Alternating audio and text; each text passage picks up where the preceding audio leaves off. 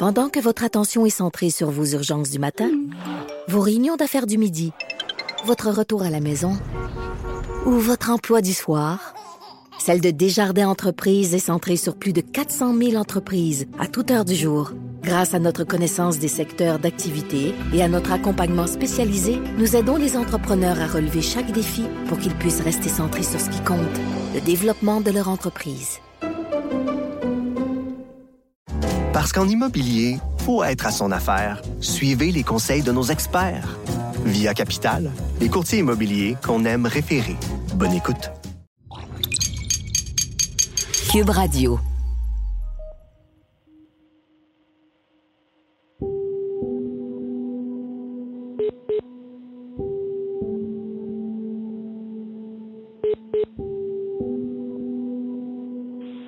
Allô? Allô, va? Claudia? Ça va bien, Ouais. toi? Ben oui, je vais bientôt... euh, Maud et moi, on s'appelle pas mal souvent. On se parle quand on a du nouveau sur l'enquête, quand on s'apprête à rencontrer des intervenants, mais aussi pour se faire part de plein d'observations. Écoute, je viens d'arriver, là, je suis complètement trompe. Ah, t'aurais dû me dire, je serais allée chercher. ben non, mais non, il n'y a pas de problème. pour- Depuis le début de l'enquête, il y a quelque chose qui nous perturbe. La plupart des gens à qui on parle de l'histoire de Catherine Davio en ont aucun souvenir. Pourtant, ce genre de meurtre-là, dans un quartier plutôt tranquille de la métropole, a tout pour nous rester en tête longtemps. Ben, j'ai sûrement vu ça dans les journaux, mais je ne l'avais pas retenu. Là. Fait que je m'en- j'en avais pas de souvenir. Quand vous m'en avez parlé, si je me suis pas dit, ah oui, cette affaire-là, tu sais. euh, euh, Ils t'ont jamais parlé de ça? Euh, non, pas d'histoire là, non.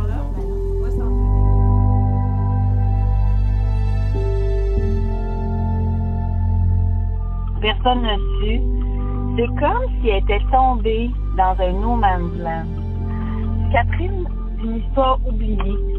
Un meurtre sur l'heure d'une femme qui a 26 ans. En tout cas, Ouais. moi, ça, je comprends pas. Ça devrait frapper l'imaginaire. Ça devrait au moins, tu sais, au pire, tu t'en rappelles pas immédiatement, mais qu'on t'en reparle, tu sais de quoi on parle. hein. Mais non, personne.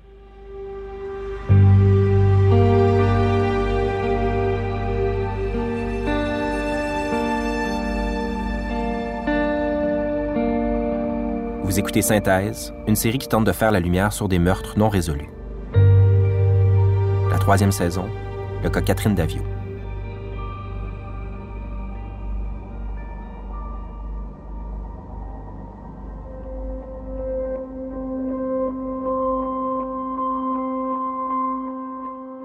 On est en 2018. Ça fait dix ans que Catherine Davio a été assassinée. Le SPVM a toujours pas de piste sérieuse. Il a pourtant l'ADN de l'agresseur, mais il n'y a aucune concordance avec la Banque nationale des données génétiques. Et dans cette banque-là, il y a plus d'un demi-million de profils. Je m'appelle Diane Séguin, je suis directrice de la biologie et de l'ADN au laboratoire de sciences judiciaires et de médecine légale, qui est sous le ministère de la Sécurité publique. C'est dans ce laboratoire-là que sont analysées les pièces à conviction retrouvées sur la scène de crime. Chaque année, on y traite 5 à 6 000 dossiers.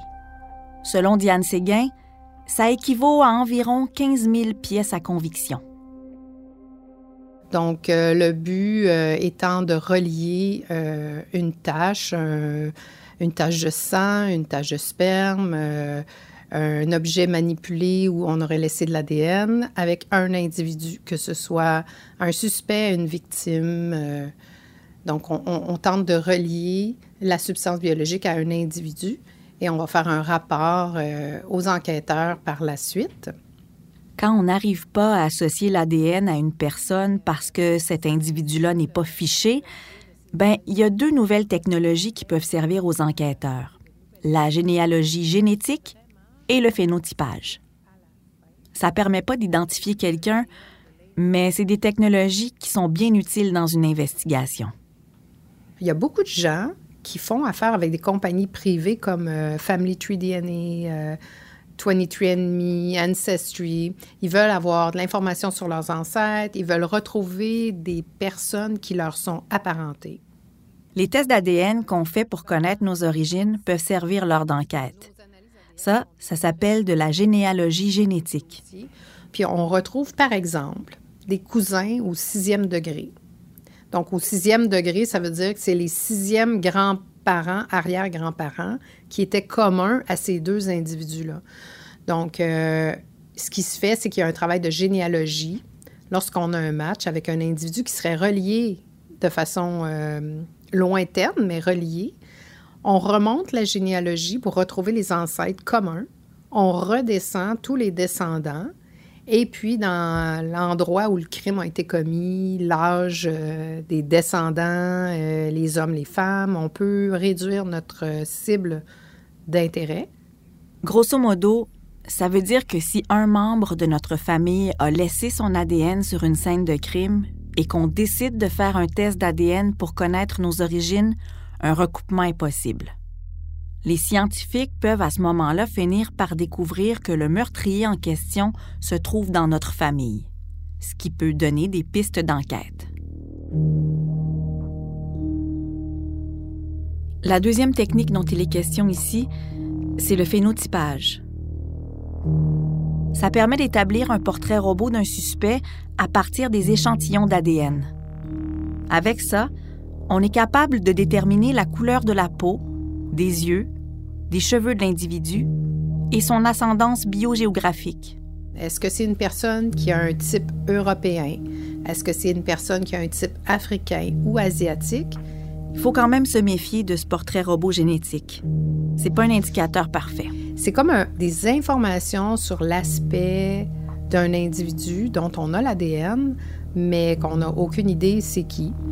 Donc, on peut euh, faire faire le portrait robot génétique, ce qui nous donne quelques informations. Les taches de rousseur, par exemple. Ça peut être assez précis, mais euh, on le sait que souvent, les gens vont avoir beaucoup de taches de rousseur euh, lorsqu'ils sont jeunes. Puis en vieillissant, ils les perdent, mais le gène va s'exprimer quand même. Donc, il faut toujours être très prudent. Puis en plus, ben, il y a toute la mixité génétique qui rentre en ligne de compte.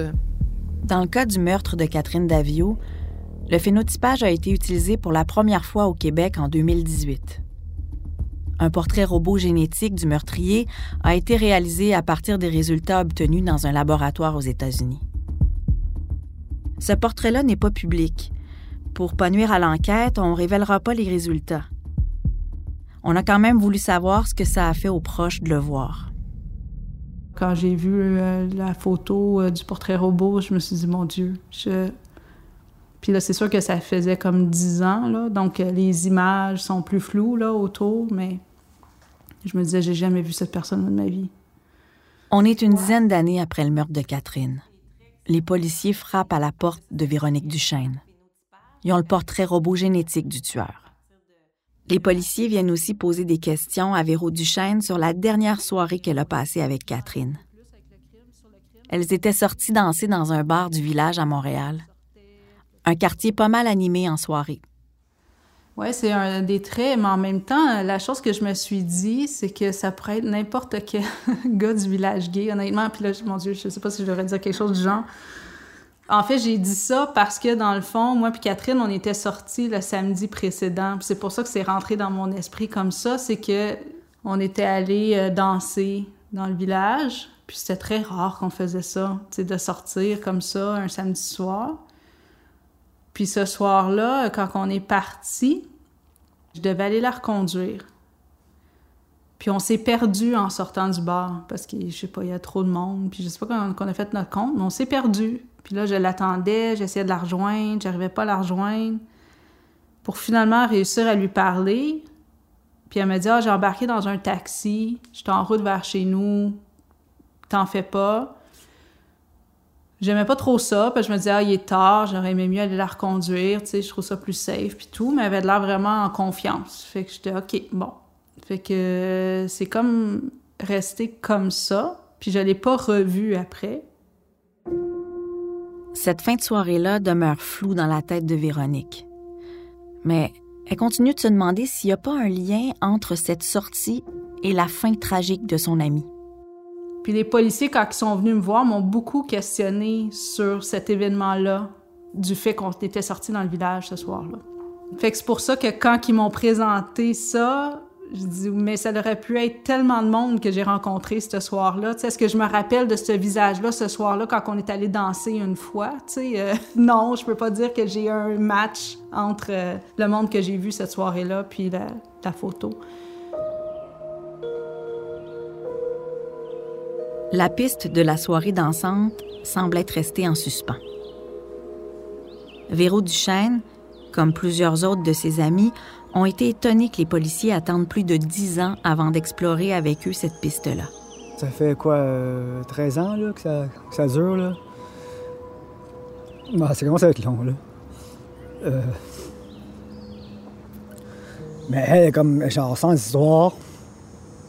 Il y a ceux qui arrivent, puis ils n'ont pas encore trouvé euh, lui qui a fait ça. C'est sûr que j'en veux un peu encore, là. L'enquêteur. Quand l'enquête a commencé, c'était un peu bizarre. Il y a un enquêteur qui avait été accusé euh, d'avoir eu accès à de l'information qui n'avait pas d'affaires, euh, à la partager avec une mauvaise personne. Puis il avait été blanchi finalement. Fait qu'ils ont comme changé d'enquêteur peu de temps après que ça a commencé l'enquête. Ils ont mis ça à un autre. Puis entre Mme Landry et le premier enquêteur, là, je sais plus combien il y en a eu. Fait que ça, je trouve ça un petit peu ordinaire, là, c'est sûr. Ouais. Chez nous, après une bataille de cinq ans devant les tribunaux, l'ex-policier du SPVM, Mario Lambert, est blanchi par la Cour d'appel du Québec et Félix, il vous a accordé sa toute première entrevue. Oui, voilà, erreur de droit au procès. Enquête interne bâclée, preuve insuffisante même pour accuser à nouveau Mario Lambert. Il est blanchi aujourd'hui. Alors, le résultat de sa première entrevue, bien, le voici. C'est très difficile à... C'est très difficile à vivre. L'ex-policier du SPVM, Mario Lambert, parle pour la première fois. Après avoir été arrêté en 2009 et reconnu coupable d'avoir consulté un ordinateur du service de police pour fournir de l'information au crime organisé, la Cour d'appel vient de le blanchir. Jamais j'aurais donné de l'information à un criminel. Je faisais tout pour les arrêter. Donc là, euh, à ce moment-là, je me suis dit, oh, l'enquêteur principal, que lui a vu la scène, que lui a tout récolté l'information au départ, après un mois quitte. je me suis dit, comment qu'ils vont être capables de transférer ce dossier-là à quelqu'un qui n'a pas vu la scène, qui n'a pas... Puis les autres enquêteurs, euh, ils sont pas venus nous voir tant que ça de mémoire. Là. Moi qui ai été voir Geneviève, ça se peut parce qu'elle a été beaucoup plus au centre de tout ça, versus ses amis. Ce qui a toujours, euh, pour moi, été euh, très triste pour elle, qui était tellement jeune, 23 ans à ce moment-là, qui avait perdu sa mère à peine deux ans plus tôt d'un cancer. Euh, sachant la proximité qu'on avait avec Catherine, moi, les deux Véros, Pascal, j'ai trouvé ça étrange qu'ils viennent pas chercher plus d'informations sur justement les sorties qu'on avait eues trois jours avant ensemble, tu sais que parler de cet événement-là euh, dix ans plus tard, de sortir dans un bar. je, je, je comprenais, je pouvais pas concevoir qu'on me posait ces questions-là aussi longtemps après.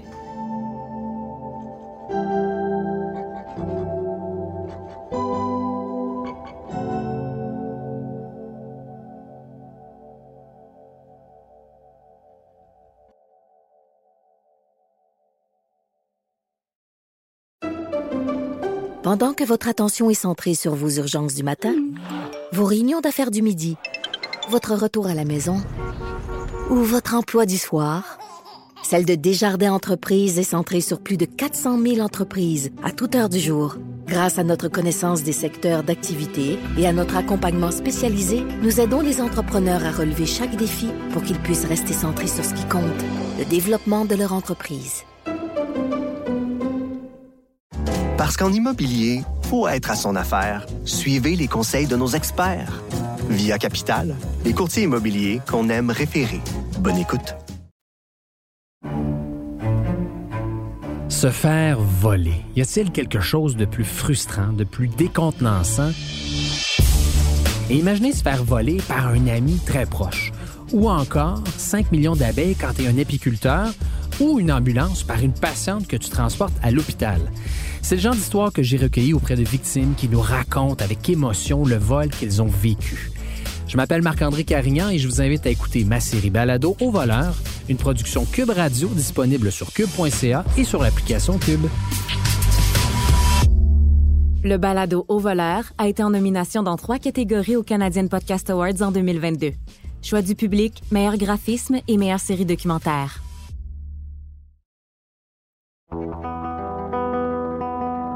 On a fait une demande d'archives au réseau TVA pour voir les reportages qui ont été faits sur Catherine Davio au lendemain du meurtre.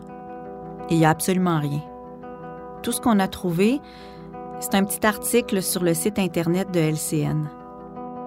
On a aussi épluché les articles des autres médias montréalais parus dans la semaine suivant le meurtre. Ici encore, il y a très peu d'informations sur le sujet. Moi, c'est ça qui m'a frappé. Je me dis, ben voyons donc, il me semble que c'est majeur comme histoire à Montréal, parce que t'en entendais pas des histoires comme ça à Montréal. Tu il y a à peine 30 meurtres par année. Puis c'est clairement pas des meurtres de ce type-là, généralement, tu sais. Puis c'était quasiment comme surréel, parce que même au bureau, quand j'en parlais, puis que j'étais sous le choc, puis qu'il fallait que je prenne du temps off, puis tout ça, les gens étaient comme, ben je sais pas de quoi tu... Ben là, tu sais, ils en entendaient parler finalement quand je leur disais de regarder, mais tu sais, c'était tellement pas si présent. Justement, on a voulu comprendre pourquoi on en a si peu entendu parler. Parce qu'on attend encore de la neige, le ciel, le ciel se couvre tranquillement, donc ça va débuter au cours de la nuit. L'autre Véro, Véronique Dany, nous a mis sur quelques pistes. C'est niaiseux, mais il y a eu la tempête de neige la journée où c'est arrivé.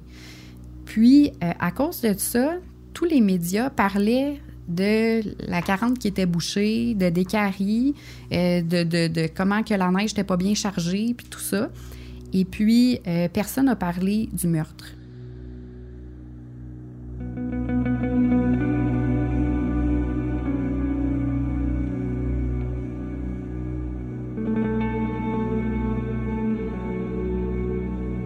Faut se remettre dans le contexte. Donc, c'est un jeudi. Donc, les salles de nouvelles sont pleines le jeudi. Si c'était arrivé un vendredi, un samedi ou un dimanche, on aurait pu comprendre que la couverture soit un peu limitée. Et oui, euh, tempête de neige oblige. Les médias, souvent, ben, ça va être le pain puis leur beurre le lendemain. On rencontre Patrick White. Il est directeur et professeur de journalisme à l'École des médias de l'UQAM. Il nous explique l'importance de la couverture journalistique dans ce genre d'affaires. Alors, le rôle des médias demeure important et est encore plus important en 2008. En 2008, euh, très peu de médias sociaux. Ça n'a probablement pas aidé à la cause. Euh, Twitter était très peu développé. Euh, Facebook également. Il n'y avait pas d'Instagram. Il n'y avait pas de... Je sais même pas si on avait des alertes Amber à l'époque, je pense que non, mais effectivement, le rôle des médias dans la société euh, pour euh, répercuter évidemment les messages policiers lors des enlèvements ou lors des assassinats, on se rend compte que dans ce cas-ci, on n'a pas bien fait notre travail. On aurait dû euh, en parler davantage. Et étonnamment, les médias anglophones ont moins suivi cette nouvelle-là en 2008 sur l'assassinat de Mme Davio. Et c'est un peu intriguant parce que les médias anglophones, en général, couvrent très bien tout ce qui est communautaire, tout ce qui est affaires policières à Montréal. Donc, il y a un point d'interrogation là-dessus, 15 jours avant Noël. Peut-être que les gens étaient déjà dans leur magasinage, puis on rajoute la tempête à ça. Mais un point d'interrogation euh, sur comment tout ça a été couvert. Ce qui est bête, c'est qu'en 2008, Catherine travaille dans l'ouest de l'île. Elle baigne dans le milieu anglophone de Montréal. Catherine était francophone, mais Catherine était parfaite bilingue puis travaillait dans une compagnie où euh, il était euh, plutôt anglophone. Il y avait quelques employés qui étaient francophones. Euh, puis elle avait beaucoup, soit un ancien euh, copain ou beaucoup d'amis qui étaient uniquement anglophones aussi. Puis je pense que ça n'a pas été traité non plus par les médias anglophones du tout. Ça, c'est comme une, une lacune, c'est la même ville. Comment ça se fait que des choses comme ça se produisent puis que c'est pas traité parce que les personnes qui pourraient être en lien avec quelqu'un qui sait quelque chose, qui pourraient provenir de la communauté anglophone, ils n'en ont pas entendu parler et qui n'ont pas pu appeler la police, eux, pour leur dire euh, ce qu'ils savaient ou autre. Si les médias anglophones de la métropole avaient davantage couvert l'affaire, la mort de Catherine aurait pu devenir une nouvelle nationale plutôt qu'un fait divers local. Et oui, ça aurait eu un impact à travers le Canada, peut-être même à travers l'Amérique du Nord, parce que l'anglais est la langue qui circule le mieux euh, au pays et aux États-Unis également. Donc, ça aurait pu même devenir un fait divers nord-américain à travers euh, les agences de presse anglophones comme la Canadian Press ou la Associated Press, et ça n'a pas été le cas malheureusement.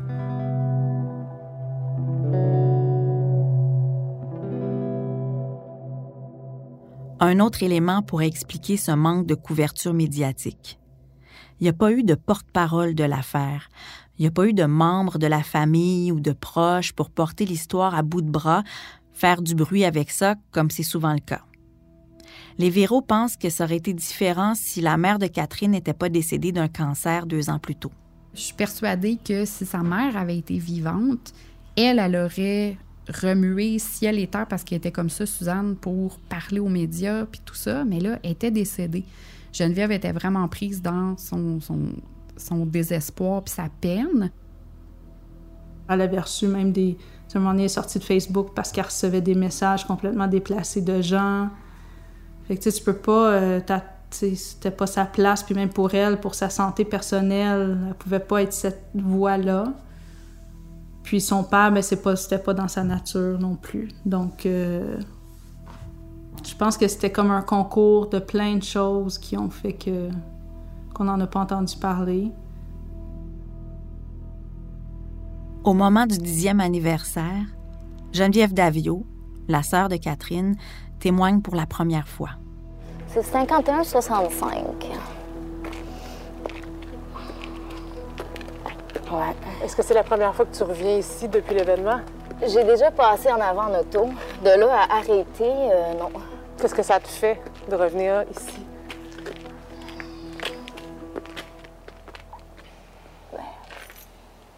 C'est sûr que c'est comme un retour en arrière.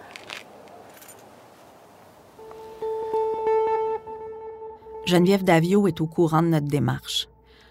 On a échangé pas mal de textos mais elle a soudainement cessé de répondre à mes appels.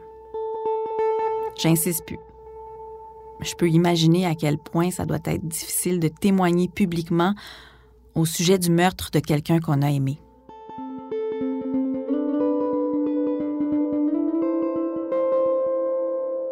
C'est comme si euh, elle était sur le point de revenir. C'est comme si elle, encore une fois, est en voyage. Puis à un moment donné, c'est ça je me souviens que ma fille est rendue comme à six mois. Puis là, mon conjoint qui est comme, il me semble qu'elle serait due, là, de venir nous voir encore, puis là, là, pendant plusieurs journées, j'ai pleuré vraiment beaucoup. C'était comme si c'était arrivé six mois plus tard là, que j'ai vraiment eu le choc puis la tristesse. Que là, l'espèce de colère puis d'enquête était finie, puis que là, je l'avais perdu, perdu, tu sais. Qu'elle verrait jamais Daphné, que, tu sais, c'est ça.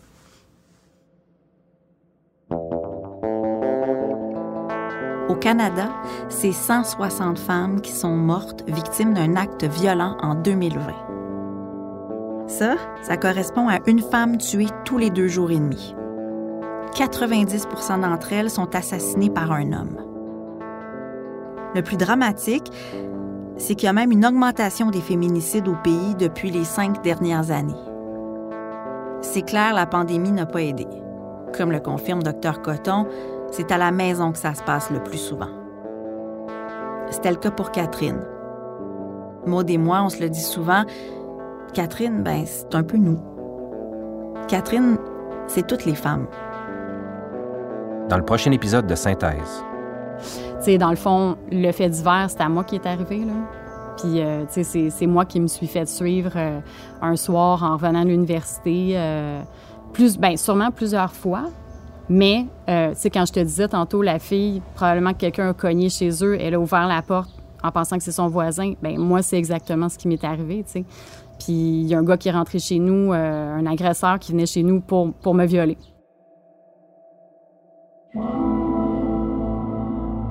Synthèse est une série produite par Transistor Media en collaboration avec Cube Radio. À la réalisation, Maude Pétel-Légaré. Journaliste et animatrice, Claudia Larochelle. Montage, mixage et conception sonore, François Larivière. À la recherche, Claire Thévenin. À la production, Stéphanie Lorrain. La musique est de Francis Faubert, Jean-Sébastien Côté et François Larivière. Si vous avez des informations sur le cas Catherine Davio, n'hésitez pas à communiquer avec nous à l'adresse info@transistor.media. Je m'appelle Julien Morissette. Merci de nous écouter.